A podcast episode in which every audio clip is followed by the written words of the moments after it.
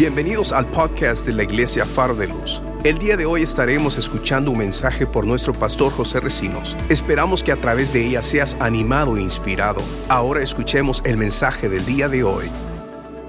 Quiero invitarlo a, que leamos en la epístola a los romanos, a capítulo 3.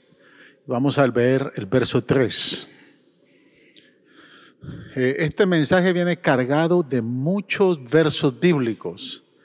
Así que si usted es de los que les gusta eh, estar atento a la palabra, teniendo su Biblia abierta o su teléfono o su tableta, pues esté preparada o preparado para ir eh, marcando los versos, porque hay muchos versos, pero son versos muy interesantes y tienen que ver con el tema que vamos a hablar hoy. Así que Romanos 3, versículo 3 dice, pero entonces, si a algunos les faltó la fe, y viene una pregunta interesante, ¿a cuántos les ha faltado la fe en algún momento? ¿Sí? Mire la pregunta. ¿Acaso su falta de fe anula la fidelidad de Dios? La respuesta la da el verso 4, pero la vamos a ver más adelante. O sea, el problema es que tengamos claro de que aunque nuestra fe pueda fallar, ¿verdad? nuestra eh, infidelidad, ¿verdad? la pregunta es, ¿será que nuestra infidelidad o nuestra falta de fe anula la fidelidad de Dios? Hoy vamos a hablar de plenitud de fidelidad. Amén. Ese es el tema de esta mañana. Padre, gracias por tu palabra que, Señor, es poderosa, es una palabra útil para redarguir, para enseñar, para corregir, para dirigir nuestras vidas. A través de tu palabra, Señor, nos vas a edificar, nos vas a consolar nos vas a exhortar en esta mañana. Y te pedimos que tu palabra sea como un bálsamo, Señor, que venga a refrescar, que venga a bendecir nuestra vida, que, que sea un bálsamo que venga, Señor, a darnos el aliento que necesitamos, Señor, para poder hacer tu voluntad. Tu palabra es poderosa, Señor, para hacernos caminar y mantenernos firmes, Señor, en tus caminos. Por eso te pido que esta palabra pueda llenar cada corazón y pueda llegar a la necesidad necesidad de cada uno de tus hijos. A ti te damos toda la gloria y toda la honra porque solo tú te la mereces. Amén. Y amén. Gloria a Dios. Tome asiento, hermanos. El tema es plenitud de fidelidad. Ahora, eh, puede ser eh, que este tema sea, eh, se esté repitiendo lo mismo porque en inglés la palabra eh, fidelidad en inglés es faithfulness. Es una palabra compuesta de dos palabras, faith and fullness. Y cuando habla de fullness habla de la fidelidad de Dios. Pero en, español no existe una palabra eh, que explique eh, esa palabra en inglés que es faithfulness.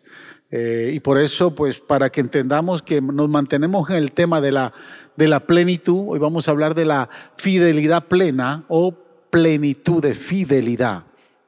No podemos hablar de fidelidad sin tener un claro entendimiento de otros dos vocablos que se unen y que son eh, compuestos a la palabra fidelidad. O sea, no podemos hablar de fidelidad sin poder hablar o poder entender y tener un buen significado de lo que es fe, de lo que es fiel para hablar de fidelidad, hay tres eh, palabras muy conectadas entre sí. Fe, fiel y fidelidad. Ahora fíjese, usted, eh, usted entiende lo que es la fidelidad. Es más, cantamos allá debajo de la, del shower, ¿no? debajo de, de la regadera, tu fidelidad es grande. ¿Verdad que cuántos cantan esa canción? Debajo de la se está bañando y usted se inspira, ¿no? Pero una cosa es cantar de la fidelidad de Dios y creer en la fidelidad de Dios que vivirla. Y mi deseo en esta mañana es que usted salga convencido de que Dios es fiel. Ese es mi deseo en esta mañana. Entonces, hay muchas definiciones de lo que es fidelidad. Yo le voy a dar la mía, eh, que puede ser que concuerde con algo que usted piensa. Y, vamos a ir desarrollando el mensaje en esa área. La definición de fidelidad, eh, de acuerdo al diccionario eh, de la lengua castellana, fidelidad es lealtad, observancia de la fe, que alguien debe a otra persona. Eso es lo que nos dice el diccionario de la lengua castellana. Mi propia eh, definición de fidelidad es la capacidad de mantenerse fiel a las promesas o pactos que hacemos. Esa es, eh, o en otras palabras, la capacidad de ser fieles a lo que prometemos. ¿Cuánto le ha prometido a sus hijos? ¿Y cuánto de lo que le ha prometido le ha cumplido? Si te portas bien, te voy a comprar un carro para Navidad. Y el patojo empieza a portarse bien, llega Navidad y no hay carro. ¿Cuántos padres han cometido ese error? ¿Solo yo? ¿Ah? ¿Cuántos padres en algún momento? ¿Cuántas madres cometieron en algún momento ese error? Te voy a pegar te voy a pegar. Y lleva 10 años diciéndole, te voy a pegar. Y nunca lo corrige. O sea, fidelidad es ser fiel a lo que decimos, a lo que prometemos, a los pactos que hacemos con otras personas. La palabra fiel es una persona llena de fe. Fiel es una persona llena de fe. Y la definición de fe, obviamente eh, no podemos obviar lo que la Biblia enseña en Hebreos capítulo 11, versículo 1, dice la versión nueva internacional, ahora bien la fe es la garantía de lo que se espera y la certeza de lo que no se ve. A mí me gusta mucho esta definición que da la nueva versión internacional porque aquí dado, habla de dos niveles de fe. Habla, el primer nivel de fe habla de la garantía y el segundo nivel de fe habla de la certeza. Muchos viven en la garantía, pero nunca han llegado a la certeza. El primer nivel de fe dice, ahora bien, la fe es la garantía de lo que se espera. Y esto de la garantía es muy común en nosotros. Usted compra un carro en el dealer y a usted le van a dar una garantía de tres o cinco años, depende de qué carro compre. Si compra un Hyundai, dicen que lo, lo, garantizan por 10 años, yo no sé.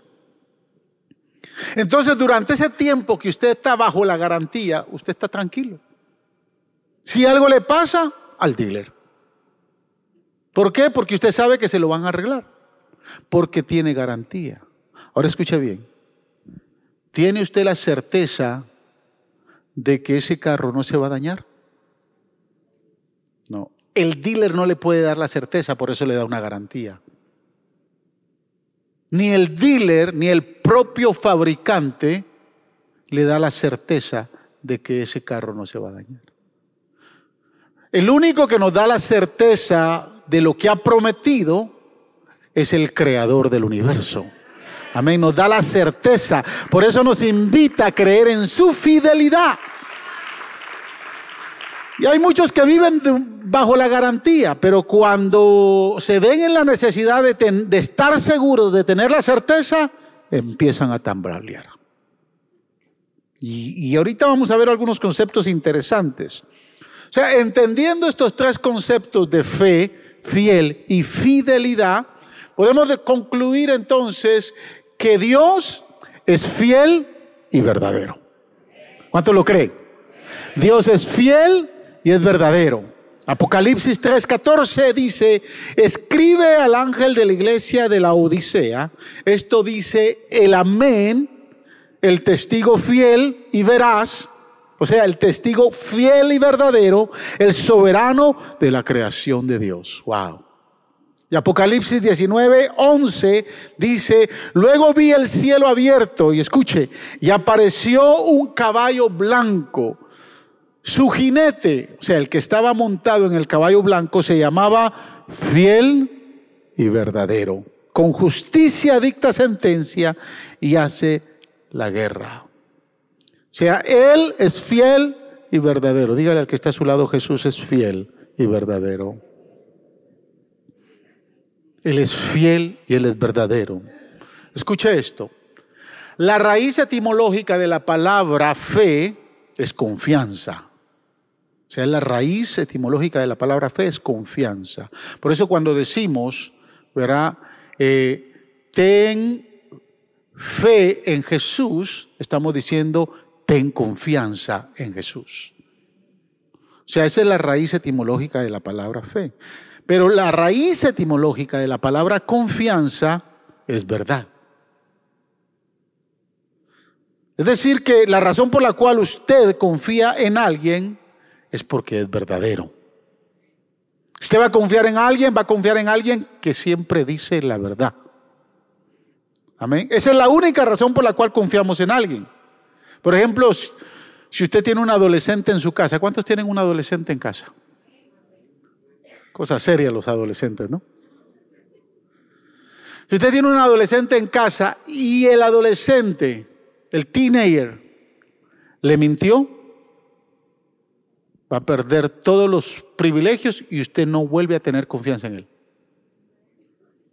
Por eso es que muchos padres dicen, no, es que no confío. Por ejemplo, yo cuando, yo, yo de manera personal, y ustedes saben, y los que son nuevos, si no lo saben, lo van a saber hoy. Es que si tienen padres, si tienen hijos adolescentes de 15, 16 años por ahí que ya quieran andar con noviecita, es un no-no. Al menos si quieren servir aquí. Usted le puede permitir, pero si yo me doy cuenta que hay un par de adolescentes con 15, 16 años ya queriendo ser novios, aquí no sirven. Ni en media, ni en alabanza, ni en... Y no es que yo no confíe en ellos, yo no confío en el diablo. Porque él es un mentiroso. Él no es verdadero.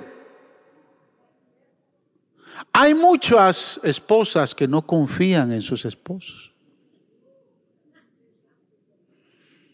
Porque no son verdaderos. Siempre están mintiendo.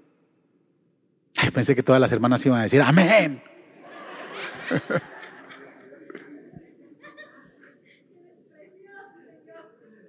Pero hay muchas, hay muchos esposos que no confían en sus esposas.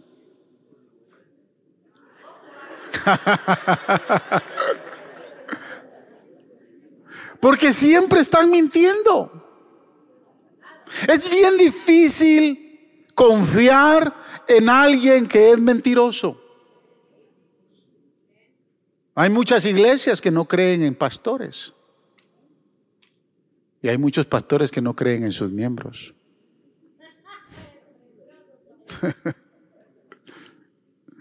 o sea, lo mismo pasa como cuando usted va a comprar algo en la tienda. Usted va a Walmart y usted ve ese producto y usted no, no, eso no sirve. Porque en algún momento lo probó y no le sirvió. O imagínese cuando usted compra en Amazon, ahora todo el mundo compra Amazon. ¿verdad? Y compra en Amazon y vio en la computadora el producto y usted dice, wow, esto está bien lindo, está todo bueno para mí. Cuando usted lo recibe, usted vio y dijo, wow, esto no es lo que yo esperaba. Se siente engañado. Nunca más vuelve a confiar en esa persona. El concepto que usted tenga de fidelidad le va a permitir confiar o no confiar en la otra persona. El concepto que usted tenga de ser fiel le va a permitir confiar en su esposo o confiar en su esposa. Conocí un pastor que cuando se casó con su esposa obviamente no, no era cristiano. Y me contaba que él cada vez que a veces soñaba, soñaba que su esposa le era infiel. Y se levantaba enojado con ella. Y ella le decía, pero ¿por qué estás enojado conmigo? Es que soñé que me estaba haciendo infiel. Pero es que yo no he hecho nada, le decía ella. Tú y tus tontos sueños. ¿Sí me está entendiendo? ¿Desde dónde él soñaba porque él en el mundo había sido muy infiel.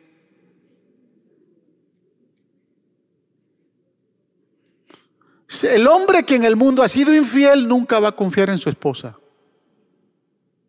Hasta que se, hasta que se da cuenta que realmente ella es honesta y es verdadera. Y pasa lo mismo. Hay esposas que no pueden confiar en sus esposos. El concepto de fidelidad que usted tenga le va a permitir confiar. Yo soy muy confiado, le voy a decir por qué. Porque yo soy muy fiel. Perdóneme, a la verdad, yo soy a veces mi esposa me dice, "Tú confías mucho en la gente." Es que yo no creo que me van a hacer lo que yo no puedo hacer. Por eso es que yo confío en la gente. Y a veces me dicen esto, esto y lo otro, y los que trabajan conmigo saben eso, que yo soy muy confiado. Porque yo no me atrevería a fallarle a alguien de esa manera como la gente piensa que uno puede fallar. Entonces el concepto de fidelidad va a, va a depender de qué tan fiel usted ha sido. Amén. Quiero que me escuche. La razón por la cual podemos confiar en Dios es porque Él es fiel y verdadero. Dios es fiel, lo que significa que Él está lleno de verdad. Él no puede mentir. Números 23, 19 dice, Dios no es un simple mortal para mentir y cambiar de parecer. Y observe la pregunta que hace. ¿Acaso no cumple lo que promete ni lleva a cabo lo que dice? Wow. Usted es el único que puede responder eso. Tito 1.2 dice, nuestra esperanza es la vida eterna. Escuche, la cual Dios, que no miente, ya había prometido antes de la creación del mundo. Dígale al que está a su lado, Dios no miente. Y Hebreos 6:18, leyendo de la nueva, nueva traducción viviente, dice, lo hizo así para que mediante la promesa y el juramento, que son dos realidades inmutables, o sea, que no pueden cambiar, en las cuales es imposible, es imposible que Dios mienta. Tengamos un estímulo poderoso, los que buscamos refugio, nos aferramos a la esperanza que está delante de nosotros, porque es imposible que Dios mienta. Es imposible. Jamás Él va a mentir. Dígaselo a sí mismo, Dios no miente. Dios no miente. Es imposible que Él mienta. Ha habido mucha gente que a veces me dice, pastor, oré y no pasó nada. Hago mi devocional diario y no funciona. Voy a la iglesia y no recibo nada. Estoy haciéndolo todo como lo dice la palabra pero simplemente no sucede nada. Yo, con mucho amor en mi corazón, le, tengo que decir, hermano, usted es un mentiroso. Porque Dios no miente. Tan simple como eso. Si Dios no le ha respondido su oración es porque o Él le ha dicho no y usted no ha querido entender, es necio. Tan simple. O tal vez le está diciendo, espera. ¿A cuánto Dios no les dijo, no te cases con esta o no te cases con este? Y usted de necio se metió.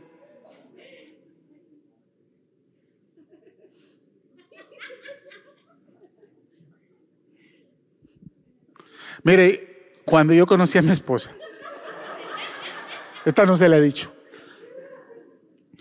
Yo era miembro de una iglesia y ella era miembro de otra iglesia. Y en la iglesia había un chorro de viejitas que, que me querían mucho a mí. Pero ellas sabían, yo había dicho que yo en esa iglesia no me iba a quedar. Y le, iba, le voy a decir por qué. Y mi esposa se dio cuenta. Porque había una mujer casada que se había enamorado de mí. Mire, de este prieto feo la gente todavía se puede enamorar. Y esa mujer se enamoró de mí. Y era un lío con esa, esa señora. El día que yo llevo a Linda a la iglesia, para, y le voy a decir cómo pasó el asunto, para que... Esa, esa señora tenía una hermana que era jovencita y, y esta estaba soltera y estaba bonita. Pero su carácter apestaba. Y por muy bonita, por muy Miss Universo, ese carácter apestaba. Y dije, yo ahí no me meto. Pero cuando yo quise como, como, como conocerla y todo, tenía que ir a través de, de, la hermana. Por eso la hermana me empezó a conocer y, y mire, surgió lo que surgió. Entonces yo dije, no, yo aquí en la iglesia no me quedo. Y cuando llevo por primera vez a Linda a la iglesia para que la iglesia la conozca y, y todo el mundo, esa muchacha se pone a llorar. ¿Se puede imaginar? Y yo dije, yo me voy. Y las viejitas, estas viejitas que estaban en la iglesia, sabían que yo me iba a ir si yo me casaba con Linda. Y por allá surgió una profecía que decía que no me casara con ella. y así, y dice el Señor que ella no es. Si le hubiera hecho caso a esas viejitas mañosas, me hubiera perdido de tan linda bendición por 33 años. O sea, lo que quiero decirle es que Dios no miente.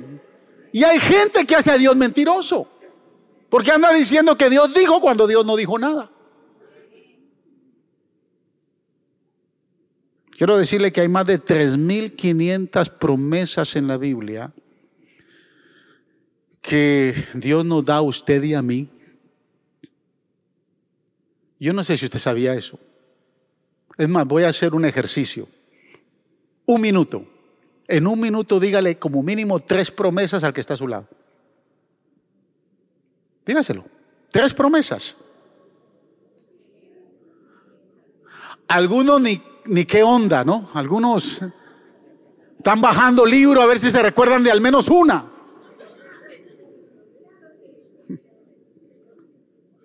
Porque cuando se trata de las promesas de Dios no se nos, no se nos, no se nos viene a la mente nada. Porque no leemos Biblia. Es más, no oramos Biblia. Yo quiero enseñarle a usted que usted tiene que empezar a orar con la Biblia. Tiene que empezar a orar con Biblia. A Dios hay que hablarle y repetirle sus promesas porque a Él le encanta que usted y yo sepamos que Él es fiel, que su fidelidad permanece aunque nosotros seamos infieles. Y hay más de 3.500 promesas, pero no podemos ser como los judíos, no podemos tener la misma actitud que los judíos. Y es ahí donde le, invito a ir a, Romanos 3 nuevamente, pero ir al, al, contexto del verso que leímos. Observe cómo dice el versículo 1 y 2, ese es el contexto. Mucho desde cualquier punto de vista, en primer lugar, a los judíos se les confiaron las palabras mismas de Dios. Pero entonces, si a algunos les faltó la fe, ¿acaso su falta de fe anula la fidelidad de Dios? Interesante, la Biblia dice que a los judíos se les confió la palabra, se les confió las promesas de Dios. Le pregunto hoy, ¿Dios le ha confiado la misma palabra y las mismas promesas a usted? ¿Sí? El verso 3 dice, pero entonces, si Dios les confió a ellos las promesas y la palabra, ¿acaso su falta de fe anula la fidelidad de Dios? El verso 4, ¿verdad? Responde el apóstol y dice, de ninguna manera, Dios es siempre veraz, aunque el hombre sea mentiroso. O sea, aunque usted y yo seamos infieles, seamos mentirosos, Él va a permanecer fiel porque su fidelidad es por todas las edades y por todos los siglos. Su fidelidad. Ahora, lo que Dios quiere es que no seamos como ellos, que mantengamos una actitud de infidelidad o seamos infieles. Si siendo infieles Él es fiel, ¿cuánto será nomás siendo fieles? Hay esposas que yo he escuchado decir, pastor, mire, yo le, yo le perdono. Yo lo perdono, lo que quiero es que se quede conmigo. Wow, yo digo, wow, qué fidelidad de esta mujer. Y el sinvergüenza ya anda por allá. Ya hay mujeres que toman esa actitud, no, dicen, no, no, a mí no me importa, yo, la, yo lo perdono. Pero que pare el asunto ya. A los judíos se les confió las promesas de Dios, pero también a nosotros se nos ha confiado. Y la única razón por la cual Dios nos confió sus promesas es porque Él espera que seamos infieles, seamos fieles y no infieles. Porque aún siendo infieles, Él va a permanecer fiel. Y si nuestra infidelidad hace que Dios siga siendo fiel, ¿cuánto será más nuestra fidelidad a Dios? Por eso es que quiero compartir seis promesas de las más de 3.500 promesas que tiene la Biblia para usted y para mí. Yo tengo un libro de promesas de Dios.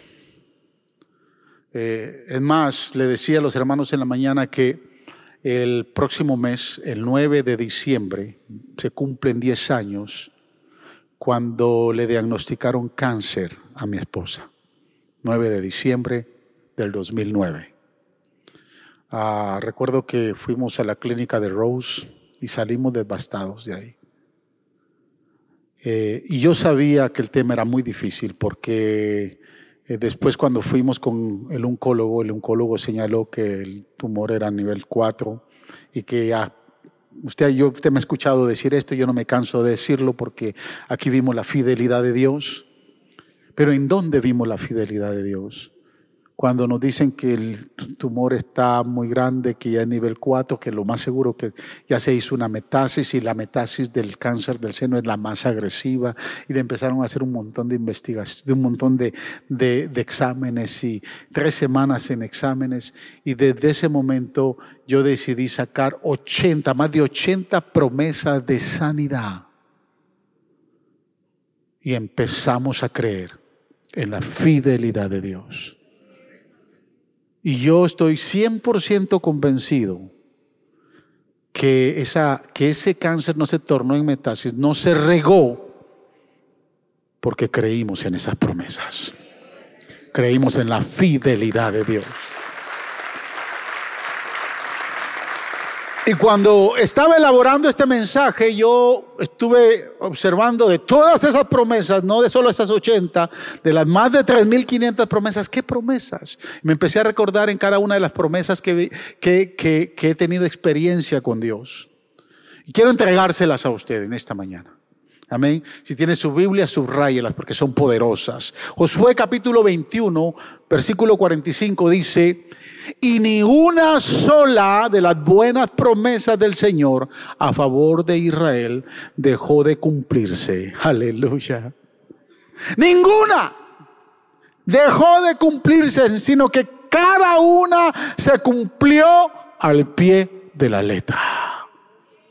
Dios cumple sus promesas al pie de la letra. Y yo estoy seguro acá que no hay ni uno acá no hay nadie acá que no haya visto o haya recibido una promesa de Dios. Algo Dios le prometió. Te voy a sanar, voy a restaurar tu matrimonio, voy a, voy a eh, salvar a tus hijos, te voy a prosperar. Algo, hay una promesa ahí. En su vida, en su corazón, en su familia. Y la Biblia dice, ni una sola de las buenas promesas del Señor dejó de cumplirse. Lo que Dios le ha dicho se va a cumplir, porque es imposible que Él mienta. Amén. Cada una de las promesas se cumple al pie de la letra. Promesa número dos, y esta es poderosísima. Segunda de Corintios 1:20. Todas las promesas que ha hecho Dios son sí en Cristo. Así que por medio de Cristo respondemos amén para la gloria de Dios. Cada promesa que Dios nos da, la base es Cristo. Él ve a Jesús en la cruz. Él ve la sangre derramada de Jesús. Él ve el sacrificio eterno de su Hijo amado. Y cuando él ve y ve su promesa, ve a Jesús, amén, y él dice sí. Porque todas las promesas son sí en Cristo. Y nosotros decimos amén. Amén. Porque Él es fiel y verdadero. Él no miente. Éxodo 20:12. Yo escogí esta porque es bien poderosa. Mire, dice, honra a tu padre y a tu madre para que disfrutes de una larga vida en la tierra que se te da que te da el Señor tu Dios. Me gusta este, este mandamiento porque este mandamiento es el único de los diez que tiene promesa. Usted no va a escuchar decir, no matarás para que vivas. No hay promesa ahí. La Biblia dice, no matarás. Tampoco dice, escuche, Dice, no cometerás adulterio y se te permitirá tener dos ladies. ¿Sí me está entendiendo? O sea, no hay, no hay recompensa. El mandamiento es claro, no adulterarás, se acabó. No hay recompensa. No mentirás para que te vengan muchas bendiciones. No, no, no mentirás, se acabó. No levantarás falso testimonio contra tu prójimo para que no hablen mal de ti. No, no dice así. Simplemente dice, no levantarás falso testimonio contra tu prójimo. Se acabó. El único mandamiento que tiene promesa, y aquí es para todos y no solo para los teenagers y los niños, es para todos. ¿Cuántos tienen todavía sus viejitos con vida? Levante su mano, quiero verlos. Ojalá que usted no sea sinvergüenza honrelos. Honre a su padre y a su madre. La promesa es para que llegue a viejo. Y llegue a ser un viejito feliz. Esa es la promesa. Ahora, Pablo lo amplía, porque Pablo esa, promesa la amplía, la abre, nos da un, un, entendimiento mayor y una mayor recompensa, porque Pablo en Efesios capítulo 6, versículos del 1 al 3 dice, escuche, nos habla a todos, hijos, obedezcan en el Señor a sus padres, porque esto es justo. Verso 2, honra a tu padre y a tu madre, que es el primer mandamiento con promesa. Pero mire, dice, para que te vaya bien. Eso no lo dice Éxodo. Para que te vaya bien. Lo que dice Éxodo es para que disfrutes de una larga vida en la tierra. O sea que Pablo le trae una doble promesa.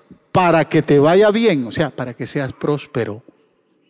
Para que no andes pelado todo el tiempo para que disfrutes la vida, para que llegues a viejo y seas un viejito feliz. Yo tengo la garantía y la promesa de que voy a ser, voy a llegar a viejo. A no ser que yo me descuide. Hay mucha gente que no llega a viejo porque se descuidan. Comen cualquier cosa, nunca hacen ejercicio.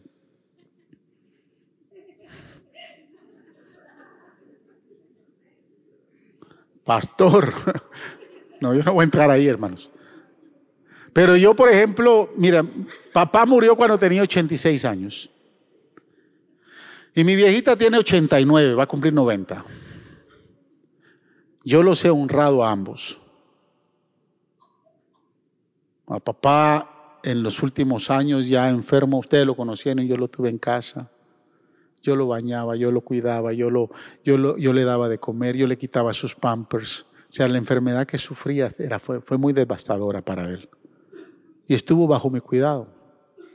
En términos económicos también lo cuidé, lo sostuve, lo honré.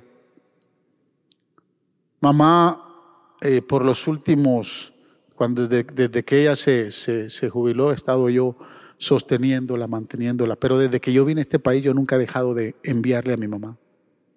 No ha habido semana o mes que yo haya dejado de darle a mi mamá. Y hoy ella depende de Dios y depende del sostenimiento que yo le mando. Y no me pesa. Y lo voy a hacer hasta si, si Dios me permite que llegue a 100 años o a 120, no sé. Es más, yo le digo, Señor, dame vida porque yo la, yo la he visto más saludable que yo. Con eso le digo todo. Hasta estas pocas semanas que, que entró al hospital, gracias a Dios salió el viernes del hospital. Eh, y está, su corazón le está fallando porque ya casi a sus 90 años su corazón le está fallando. Y solo me recuerdo las oraciones que ella siempre ha hecho. Señor, no me permita sufrir en mi vejez, prefiero irme rápido. Y de la única manera que uno se puede ir rápido es que verá el corazón le falla, le dio patatushi y se acabó. Si no lo estoy diciendo por ahí, por nadie, sino lo estoy diciendo que eh, es una manera bonita de morir.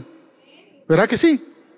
Y no que se, se alargue la vida con un cáncer o con un mi papá estuvo enfermo de Parkinson y eso se alargó y fue muy duro, muy, muy, muy sufrido para él.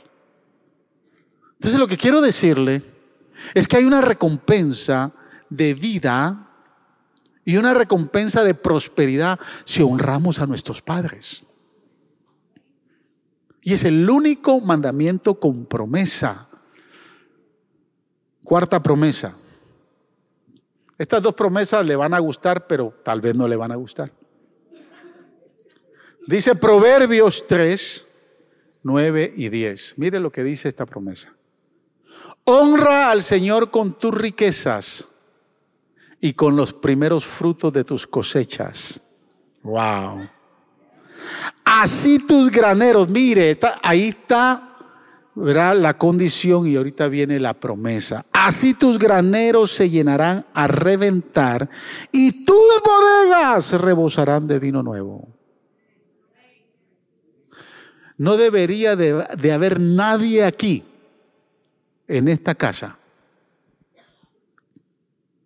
que ande como rodilla de chivo, pelado.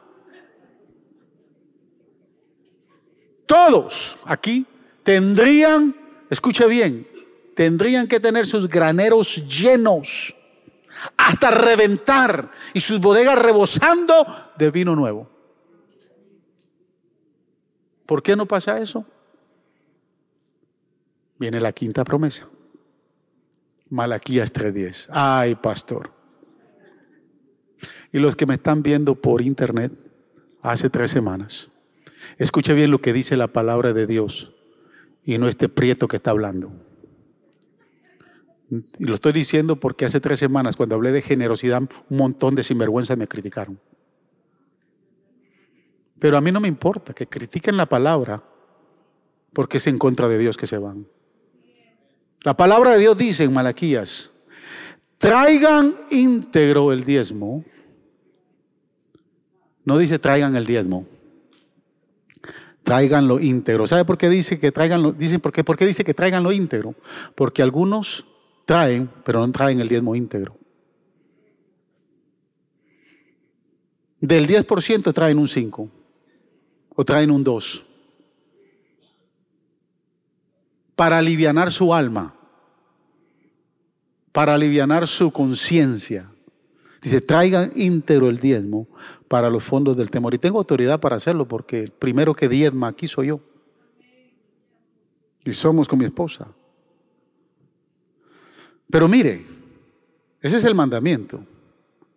Que tráiganlo íntegro y así habrá alimento en mi casa. Y escuche, este es el único lugar en la Biblia, el único, no hay otro lugar, donde Dios dice, Pruébenme en esto, dice el Señor Todopoderoso. Dios no nos invita a probar su amor o a probar su misericordia. Dios nos invita a probar su fidelidad. Pruébenme en esto, dice el Señor Todopoderoso. Y vean, y escuche, y vean si no abro las compuertas del cielo y derramo sobre ustedes bendición hasta que sobreabunde. Wow. ¿Sabe por qué muchos de ustedes no diezman? Y le voy a decir muchos, Porque en esta iglesia solo el 28% de los, miembros, de los miembros diezman. Solo el 28% de toda la membresía. Y hacemos maravillas. Dios hace maravillas. Pero ¿saben por qué muchos de ustedes no diezman? Porque no confían en esta promesa de Dios. Y si usted no confía en esta promesa de Dios, usted hace a Dios mentiroso.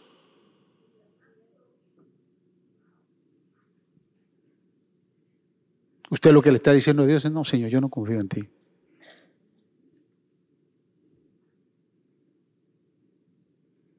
Cuando hacemos a Dios mentiroso, lo hacemos infiel. Y es imposible que Dios no mienta. Dios no puede mentir. Y le voy a decir por qué estoy diciendo esto. Yo tengo autoridad para decirlo esto. No solo porque diezmo, porque es que aún en la escasez, aún en la escasez, nunca dejamos de diezmar. Porque hemos tenido años de escasez. Y han sido resultado de creerle a Dios. Esta última promesa que le voy a dar fue una promesa que nos confrontó a nosotros con mi esposa a tomar decisiones, más a mí, porque cuando yo la tomé ni siquiera le pedí permiso a él. Es más, ni siquiera lo consulté con él. Mateo 19, 29 y 30 dice, y todo el que por mi causa haya dejado casas, hermanos, hermanas, padre, madre, hijos o terrenos, recibirá cien veces más y heredará la vida eterna. Hay una versión que dice, y recibirá cien veces más aquí en la tierra. Y en septiembre 6 del año 2000, yo me vi confrontado a tomar una de las decisiones más difíciles de mi vida en el ministerio. Ah, y lo hice confiando en esta promesa. Era algo muy personal, Dios conmigo. Por eso le, le, dije ahorita que ni siquiera en ese momento se lo consulté a mi esposa. Porque hacía dos años que el Señor me venía llamando al completo ministerio. Y cada vez que hablaba con los amigos pastores era muy difícil porque la mayoría de los pastores ahí en Nueva York todavía trabajan. Algunos esperan para retirarse y decir estoy en el completo ministerio. Y era imposible pensar de que yo podía estar al completo ministerio porque la iglesia que yo pastoreaba era una iglesia muy pequeña. Faro de Luz era una iglesia de 40, 50, 60 miembros. No me podía dar un salario. Y ya el Señor venía con esa locura incitándome y exhortándome a tirarme al completo ministerio. Para mí era bien difícil. ¿Por qué? Porque yo trabajaba en una compañía, se llama Keystone Electronics, usted la puede poner en Google. Keystone Electronics es una de las compañías de fabricantes de componentes de electrónica más grandes de este país. Y una compañía grande. Yo era el supervisor de producción de toda la compañía yo tenía un buen salario. Tenía un, excelentísimo salario. Aparte de eso tenía beneficios. A mí me daban cada dos o tres, cada dos o tres meses bonos de producción. O sea, hacía a la gente trabajar y me daban bonos de producción. Aparte de eso, tenía 401k plan, profit sharing plan. Tenía un montón de beneficios. Y en septiembre 6 llegó el clima de Dios para mi vida. Orando una madrugada, el Señor me dijo, si tú no tomas la decisión hoy, vas a perder la bendición que te quiero dar. Señor, pero si la iglesia no me puede dar salario, yo no puedo presionar a la iglesia que me dé un salario. La iglesia ya había contemplado darme una ayuda y la ayuda que me iba a dar era de 100 dólares semanales. ¿Quién puede vivir en la ciudad de Nueva York con una familia de tres hijos, con un mortgage, ganando 100 dólares semanales? Y ese día me recuerdo que me levanté. Yo, a mí me acababan de operar de una hernia umbilical y había estado, había estado eh, seis semanas fuera. Mire, tan, tan buena que era esa compañía. El, el, dueño, yo le respondí al dueño y el dueño a mí me quería demasiado. Richard Davis. Eh, que todas las, yo me iba, porque yo ya era ejecutivo del, del, del, concilio de nuestras iglesias, yo salía a predicar los fines de semana, me iba viernes, regresaba el martes y me, nunca me dio problema. Solo le decía, Richard, esta semana, este fin de semana salgo el viernes, me voy el, regreso el martes, no te preocupes. Yo lo que quiero es que todo esté caminando. Nunca me faltó el salario. Esas seis semanas que estuve fuera, mi salario completo. No es que compensación o, disability. No, no, no. Mi salario completo. Y el Señor ahí instigándome. ¿Cómo yo me presento delante de Él con el dueño y decirle, decirle voy a renunciar? Y ese 6 de septiembre tomé la decisión. Me levanté de la oración temprano en la mañana, me fui, él pensó que ya estaba regresando de, la operación, de la recuperación, y entré a su oficina y le dije, Richard, hasta aquí llegué. No trabajo más. Se me quedó viendo y me dijo, ¿qué? Estas semanas que tuviste fuera y que te pagué, te fuiste a otro lado a buscar trabajo. Me dijo, ¿qué compañía aquí en esta ciudad te va a dar lo que yo te estoy dando. Es más, si te fuiste a meter a otro lado, no solo lo voy a machar, te voy a dar más. Y le dije, Richard, tú no entiendes. Esto es un, un asunto entre Dios y yo. Y yo no puedo decirle no al Señor. Y lo que pasaba por mi mente, lo que pasaba por mi mente, lo que estaba aquí en mi mente es esa promesa y todo el que por mi causa haya dejado casas, hermanos, hermanas, padre, salario, trabajo por mi nombre. Y ahí estaba eso. Y, me dije, y le dije que voy a trabajar por la iglesia. Y él sabía que yo estaba pastoreando una iglesia pequeña. Y me dijo, ¿y cuánto te va a dar la iglesia? Yo le dije, Señor, las semanas. ¿Cuánto me dijo? 100 dólares semanales. ¿Cuánto? 100 dólares semanales. Y se echó a reír. Se echó a reír y me dijo, no voy a contratar a nadie porque yo sé que al mes tú vas a regresar. Con 100 dólares tú no la haces. Y le dije, pues ok es tu palabra en cuanto a la promesa de Él. Y salí de ahí, llegué a la casa, los muchachos estaban pequeños, Benjamín tenía siete años, Joshua y Joseph andaban entre los once y doce años. Eh, teníamos un mortgage, Linda no trabajaba, yo tenía una casa que pagar, un mortgage que pagar, pero había tomado la decisión.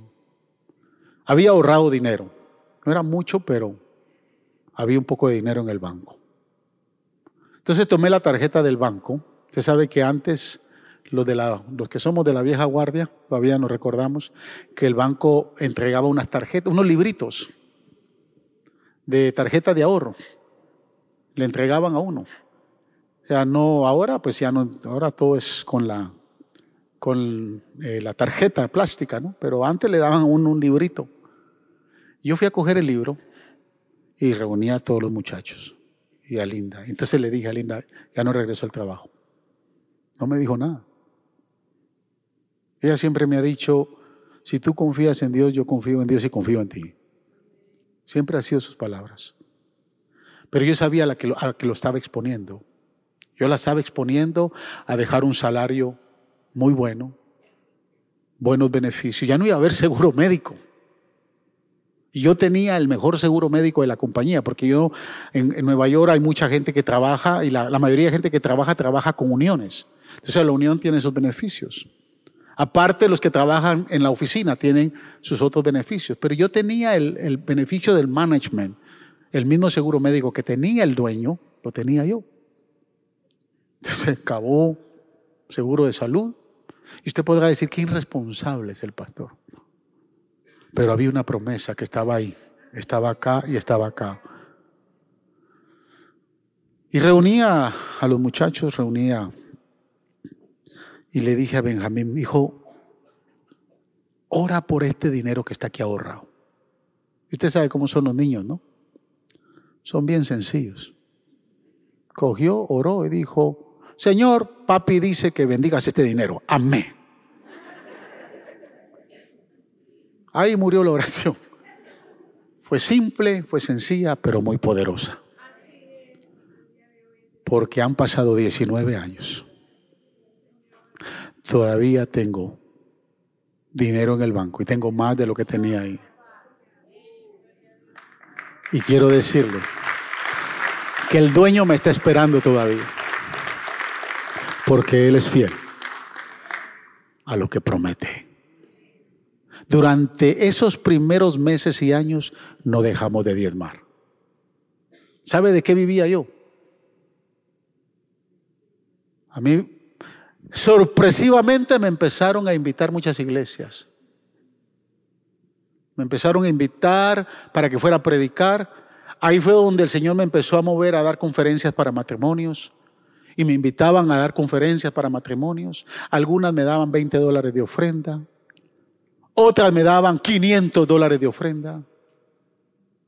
Recuerdo que fui a una iglesia a predicar que esa semana, hermano, no tenía ni para la gasolina porque había dado mi diezmo. De las ofrendas que había recibido. Porque la iglesia me siguió dando los 100 dólares semanales. recuerdo que esa vez me invitaron y yo solo tenía para ir a una ida. Era una iglesia bien pequeñita. ¿Usted cuántos conocen Nueva York? Allá las iglesias se conocen como storefront churches. Porque son pequeñas.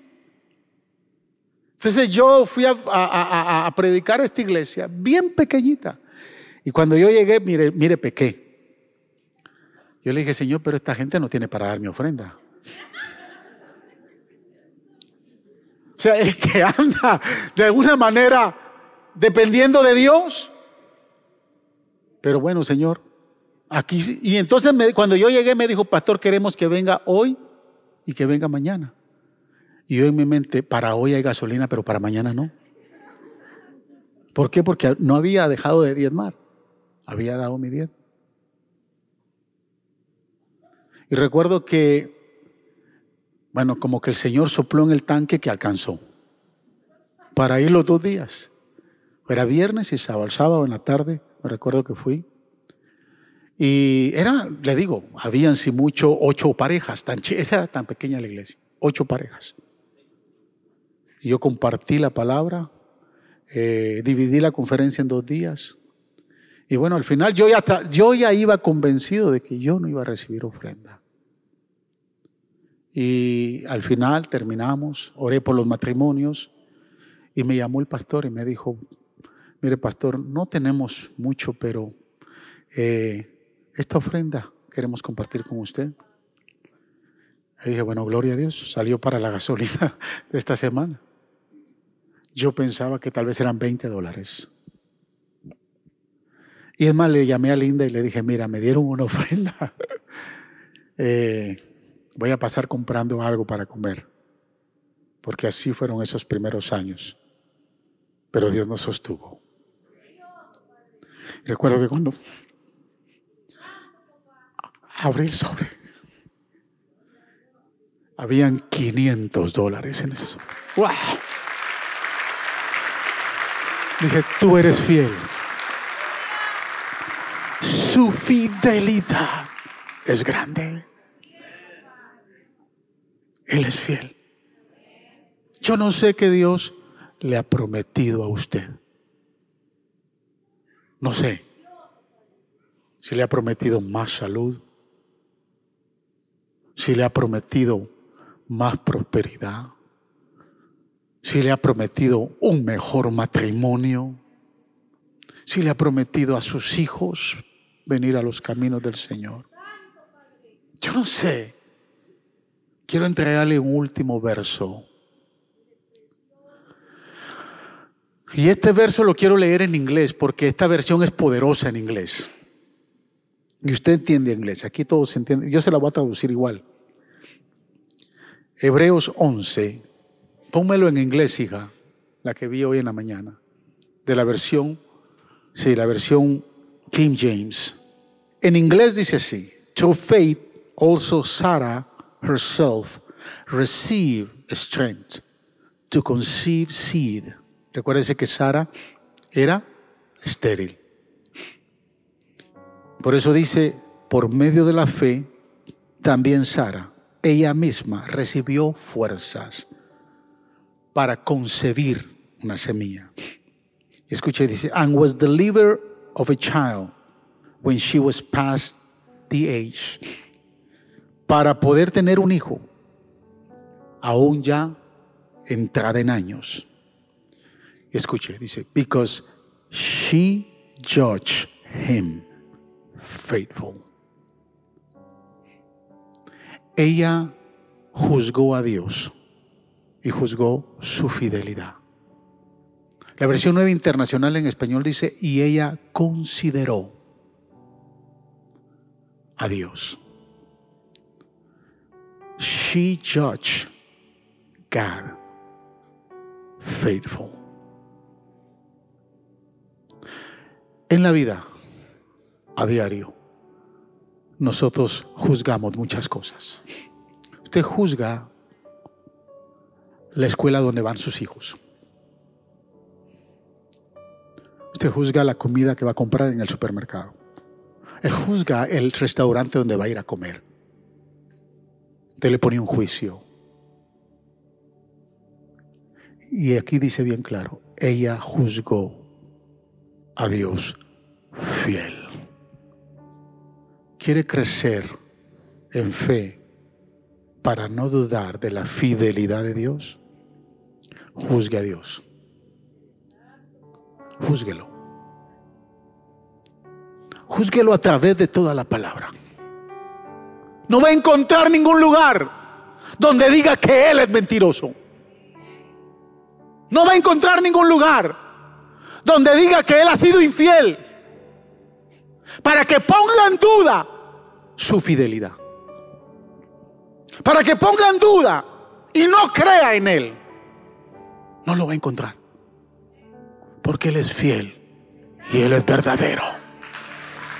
Él es fiel y Él es verdadero. Los mentirosos somos nosotros cuando no creemos en sus promesas y lo hacemos a Él mentiroso. Yo no sé qué Dios le ha prometido, pero yo hoy le invito a que juzgue a Dios. A que pruebe la fidelidad de Dios. A que lo vea a Él. Y le diga, Señor, tú me prometiste esto. Si tú me lo prometiste, tú vas a cumplir. Porque tú no eres hombre para que mientas, ni hijo de hombre para que te arrepientas. Él es fiel y es verdadero. Su fidelidad es por siempre. Gracias por escuchar el podcast de la Iglesia Faro de Luz. Esperamos que la palabra de hoy haya sido de mucha bendición para tu vida. Te motivamos que te suscribas y que bendigas a alguien compartiendo este mensaje. Te esperamos en la próxima semana.